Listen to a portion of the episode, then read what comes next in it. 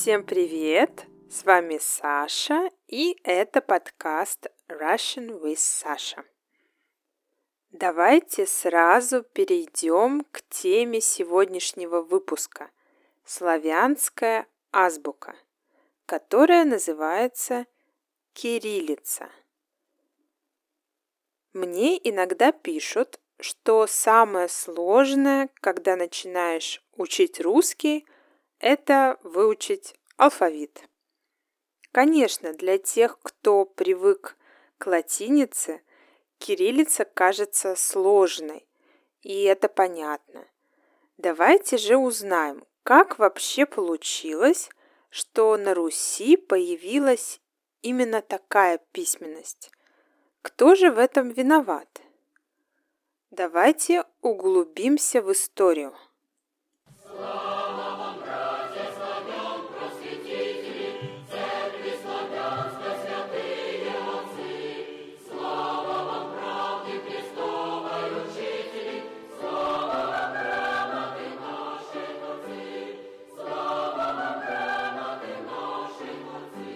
Девятый век нашей эры. Город Салунь или Салоники, греческий город. В одной семье рождается мальчик. Предположительно, это был 820 год. Рождается мальчик, первенец, то есть первый сын Мефодий. Затем рождаются другие сыновья. Самый последний из них родился предположительно в 827 году.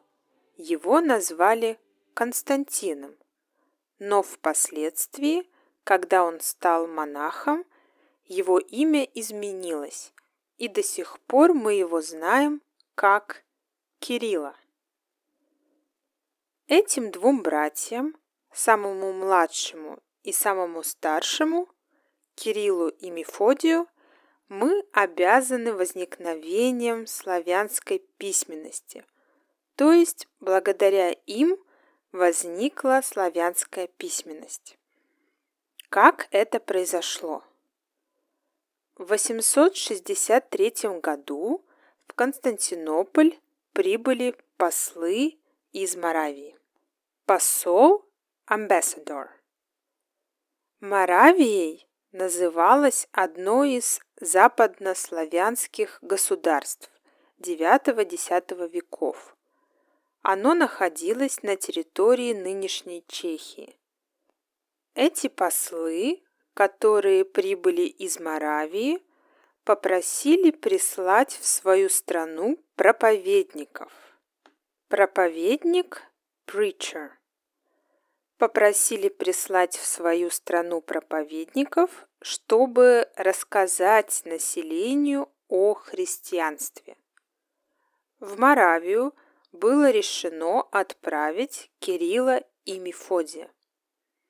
Кирилл, прежде чем отправиться в путь, спросил, имеют ли моравы азбуку для своего языка.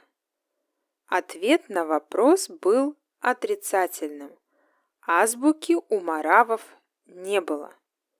Но ведь Кириллу и Мефодию нужно было в таком случае перевести богослужебные книги с греческого языка на славянский язык марав. Тогда братья начали работу. В короткий срок, за несколько месяцев, была создана азбука для языка маравов. Она была названа кириллицей. Почему именно кириллица? Почему не мефодица? Судя по тому, какую информацию я нашла в книгах и в статьях, все-таки Кирилл имел больший вес в церковном обществе. Иметь больший вес значит to be more powerful. И Кирилл был самым грамотным монахом. И работа по созданию азбуки была поручена именно ему, а брата Мефодия он попросил ему помочь. Но это только предположение. Точного ответа нет. Более того, на самом деле в тот период были созданы две азбуки – кириллица и глаголица. Некоторые специалисты считают, что Кирилл и Мефодий создали именно глаголицу, а кириллица уже была создана позже одним из учеников-братьев. Но это все только предположение, потому что славянская азбука в том виде, в котором ее создали братья, не сохранилась. Нет никаких документов. Но факт в том, что кириллица со временем полностью вытеснила глаголицу. Однако по своему составу кириллица и глаголица почти совпадали по буквам. Кириллица по дошедшим до нас рукописям XI века имела 43 буквы, а глаголица имела 40 букв. Из 40 букв глаголицы 39 служили для передачи почти тех же звуков, что буквы кириллицы. Другими словами, эти две азбуки были очень-очень похожи. Как же выглядела кириллица? По большому счету, кириллица была сделана так, что большая часть была взята из греческого алфавита, из византийского унциала, Unicial Script. А те славянские фонемы, которые отсутствовали в греческом алфавите, для них придумали новые символы, новые буквы. Давайте поподробнее познакомимся с кириллицей. Послушайте, как звучал тот алфавит. Аз буки веде. Глагол добро есть. Живите зело, земля. И, и же, как у люди, мыслите наш он покой. Рцы слово твердо, Кук верит хер. Ци черви, что ира юз яти. Первая буква А называлась ас от греческой буквы альфа. Ас означала я. Вторая Б называлась буки. Происходит эта буква от греческой буквы бета. По первым двум буквам алфавита составилось, как известно, название – азбука. Аз плюс буки – азбука. Буквально это то же самое, что греческое альфабета, то есть алфавит. Третья буква В называлась веди от слова ведать, то есть знать. Похоже, автор выбирал названия для букв в азбуке со смыслом. Если прочесть подряд первые три буквы азбуки Веди, получается «Я буквы знаю». Более того, первая буква ас обозначала также и цифру 1. Третья буква веди обозначала цифру 2 и так далее. Буква Г называлась глаголь. Глаголь значит говорить. Д называлась добро. Е есть быть. Ж называлась «живите». Дальше шли парные буквы «дз» и «з». Сейчас в алфавите мы найдем только одну букву «З», а первоначально было две парных буквы – «ДЗ» и «З». «Дз» называлась «зело», а «З» – «земля». «Зело» переводится как «очень», «сверх». Ну, а земля понятно – «earth». Ну и так далее. Не буду вам рассказывать про все буквы алфавита. Скажу только про некоторые буквы, про те буквы, которые исчезли со временем. Так, в принципе, кириллица во многом похожа на современный русский алфавит, но за исключением некоторых букв. Например, были раньше такие буквы, как «юс» большой и юс малый.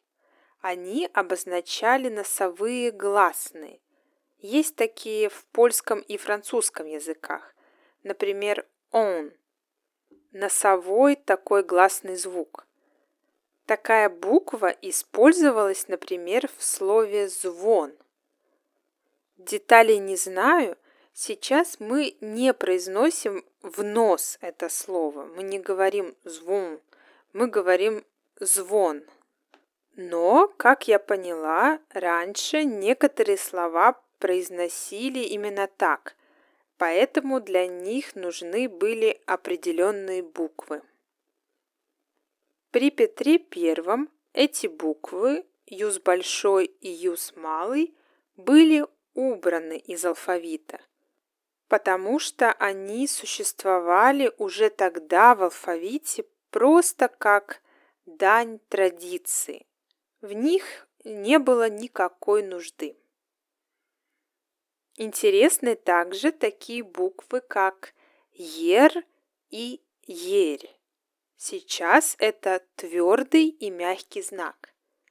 Эти буквы интересны тем, что обозначали специальные короткие звуки, что-то среднее между АЫ и ЕИ, так называемые редуцированные звуки. Например, возьмем слово «городской», городской транспорт, например, city transport.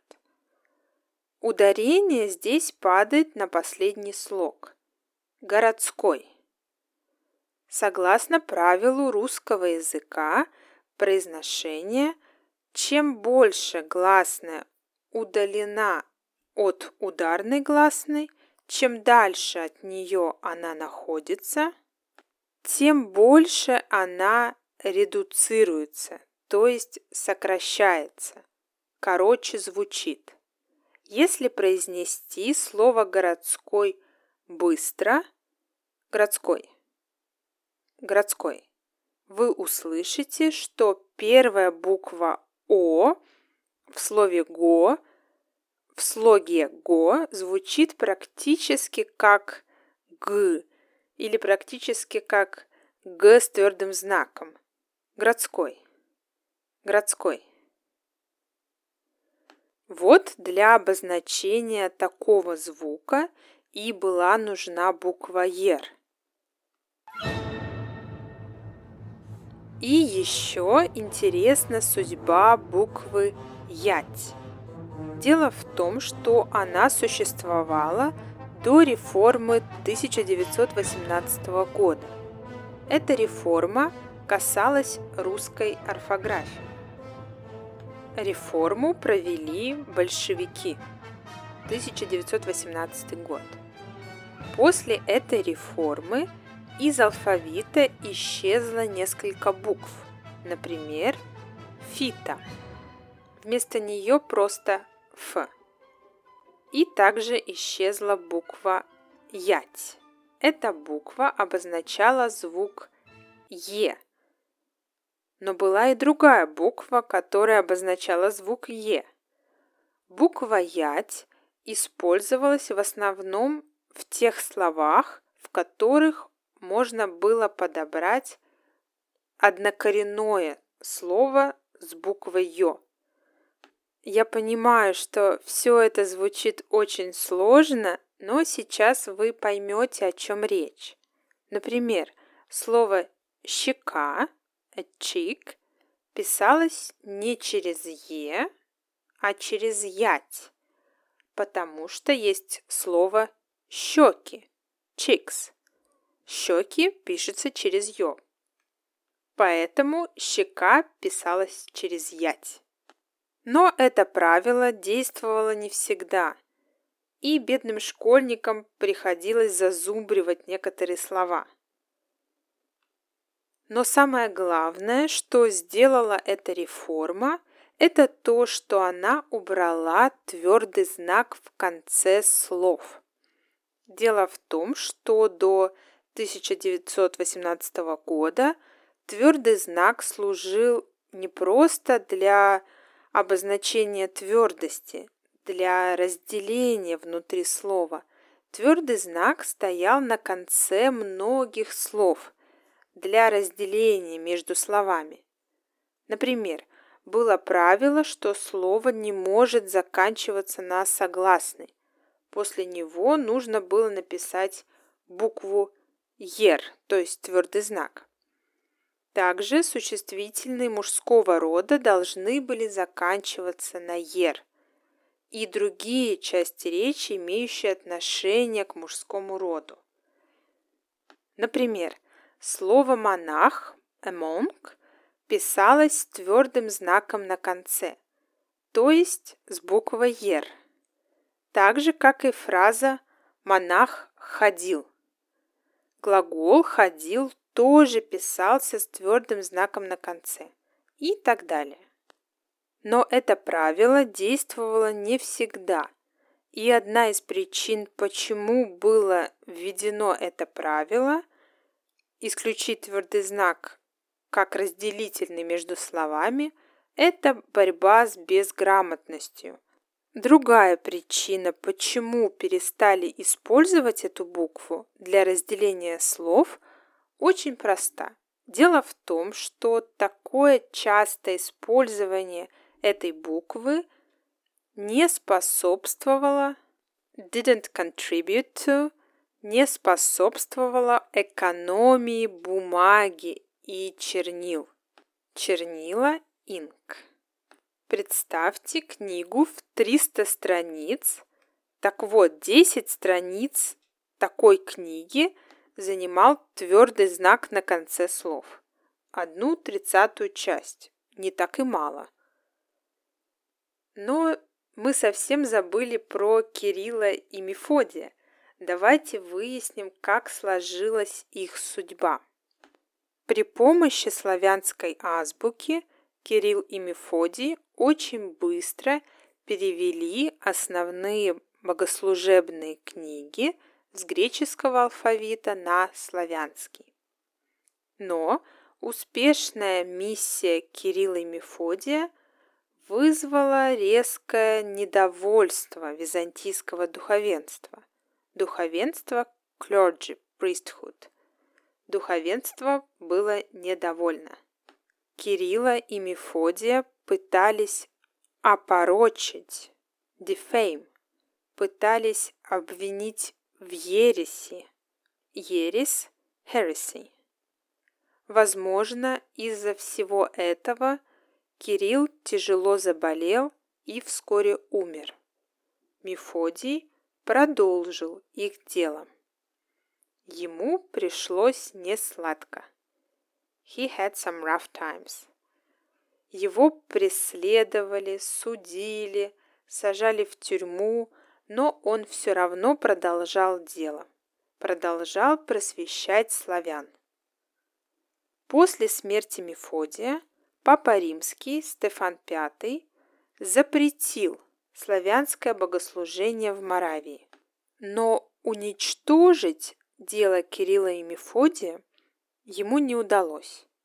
Их азбука все равно распространялась по странам благодаря большому количеству учеников Кирилла и Мефодия. А с крещением Руси в 988 году книги на славянском языке стали очень быстро распространяться и в Киевской Руси. Вот такая история у славянского алфавита.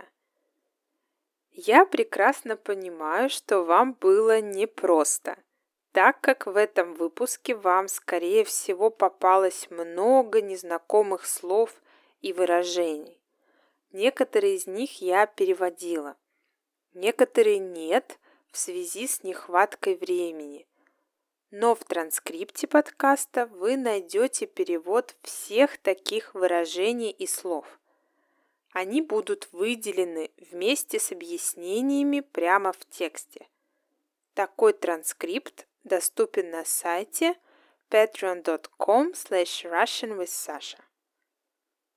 Слушая подкаст и читая транскрипт, вы будете учиться русскому языку, даже не замечая этого. Я знаю, что многие из вас учат русский самостоятельно, как, например, Карлос, один из моих слушателей, который недавно прислал письмо, в котором сказал, что изучение русского – это его хобби, и что в данный момент он изучает язык самостоятельно. Но русский язык ему не нужен для какой-то определенной цели. Это просто хобби. Карлос, я тебя прекрасно понимаю. Меня часто спрашивают, а для чего ты учишь тот язык или другой? И я отвечаю, что мне просто нравится процесс, процесс изучения языка. Мне нравится слушать подкасты, читать книги, проходить тесты и даже делать грамматические упражнения. Для меня это тоже хобби, как, например, ходить в спортзал или ходить гулять по парку.